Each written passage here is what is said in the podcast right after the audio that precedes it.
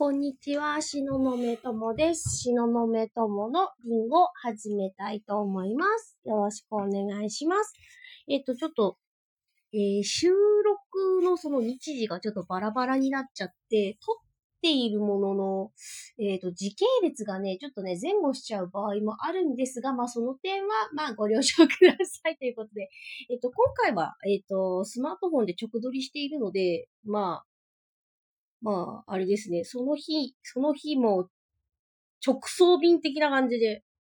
あの、撮っています。で、まあ、今日のテーマは、えっ、と、みんなにね、お伝えする、こう、情報のコンセプト決まったよっていうお話を以前したので、それにあやかったお話をしたいと思います。なので今日は、えーなぜ、えー今自分軸が必要なのかについてお話ししたいと思います。えーと、まあ、自分軸という言葉、えっ、と、皆さんご存知でしょうか？と自分軸っていうのは、えっ、と、以前の放送でもお話ししたかと思うんですけど、その自分自身の価値観で、えー生きていくこと、あえーまあ、つまり自分の、その、自分自身の価値観で生きていくために必要な、えー基本的な、えー指標みたいな感じかな。まあ難しい言葉になっちゃうんですけど、まあ、えーマイルールを生きていくために必要な軸みたいなところがあんのかな。それを自分軸っていうふうに、えっ、と、言ったりとかするんですけれども、で、結構いろんなところで自分軸必要だよねとか、自分軸を構築しなくちゃいけないなって言ってる人がだんだん増えてきているように思います。今日もね、あの、安藤美冬さんの、あの、コーヒーブレイク、えー聞いてたら、あの、自分軸作らなくちゃいけないのに、なんか、あの、パワーキャラの人からいろいろ言われて、それ、それ聞いちゃって、すごい萎縮してますみたいなご質問があったりとかして、あー、まあそういうこともあるよね、うんうんとか思いながら、あとは、みふえさんのね、アドバイスとか分析聞いたり、あー、なるほど、そういう視点があるのか、なるほどね、とか思いながら聞いていたんですけれども、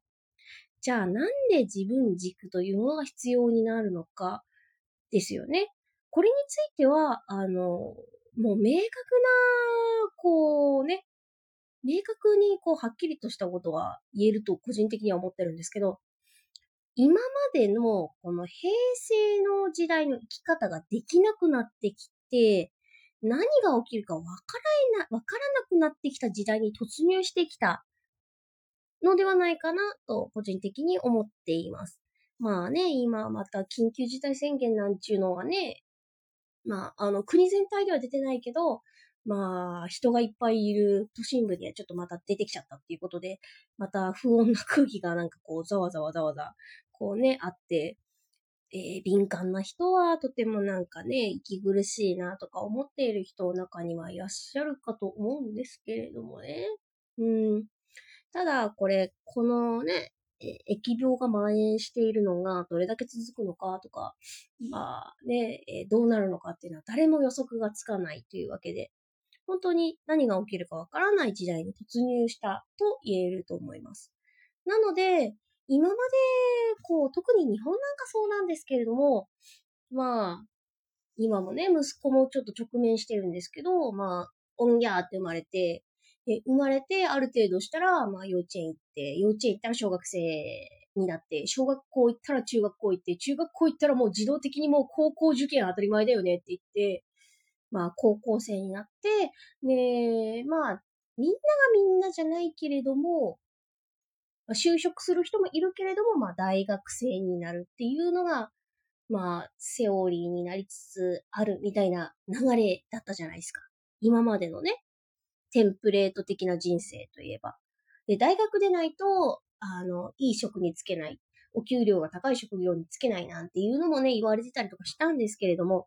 もうね、それも終身雇用っていうのがもう当たり前ではなくなってきて、それがもう崩壊してきて、で、じゃあどういうふうに生きていくんだっていうふうに、えー思っている人が、こう、だんだんとね、増えてきている、えー世の中になりつつありますよね。そうつまり、だから、言うと、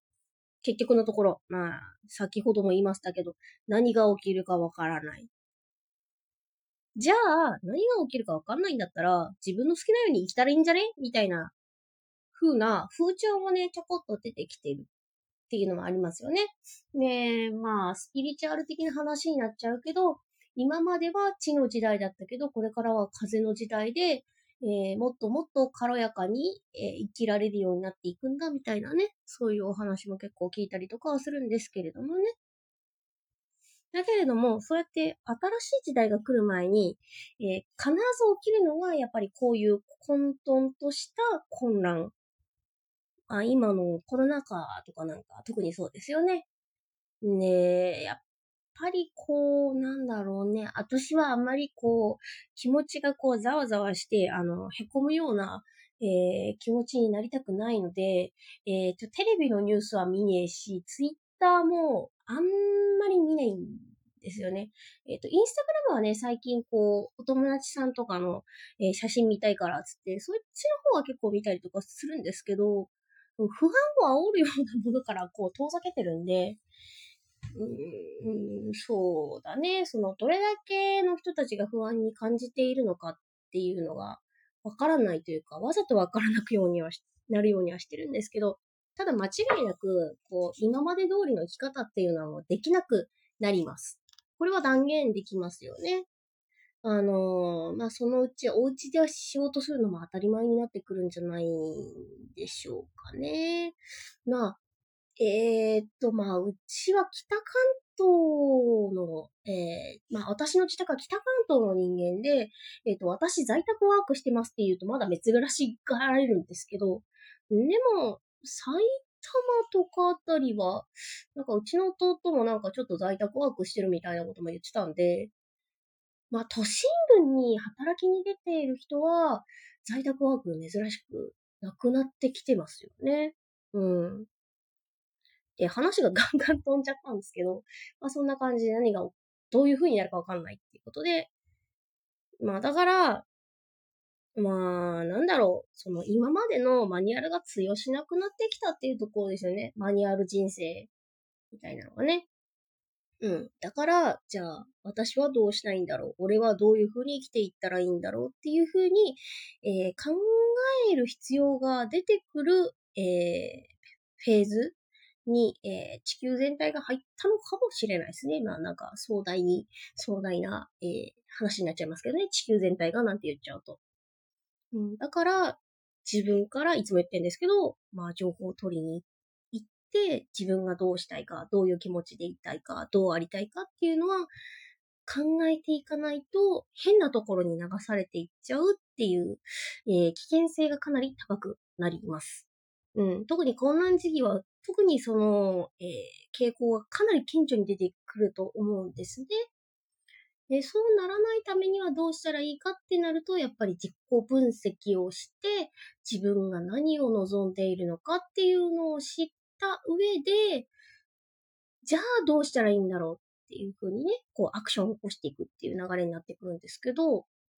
まあそれをするにはかなりいろいろ自己分析をして、相手とどういうふうにこれから、え、ー、と、付き合ったらいいのかとか、そういうのも入ってくるんで、そういうのをね、がっつり考えていかなくちゃいけないですね。で、これに関しては、1日2日じゃできないです。私も、あの、いろんな人とお話ししたりとか、いろんな本読んだりとか、うん、とあるコミュニティに入って、やっぱりそこでもね、仲間ができて、そういう人たちと、仲間のみんなとお話ししてね、えー、その中で自分軸みたいなのができていったので、うん。まあ、あれですわ。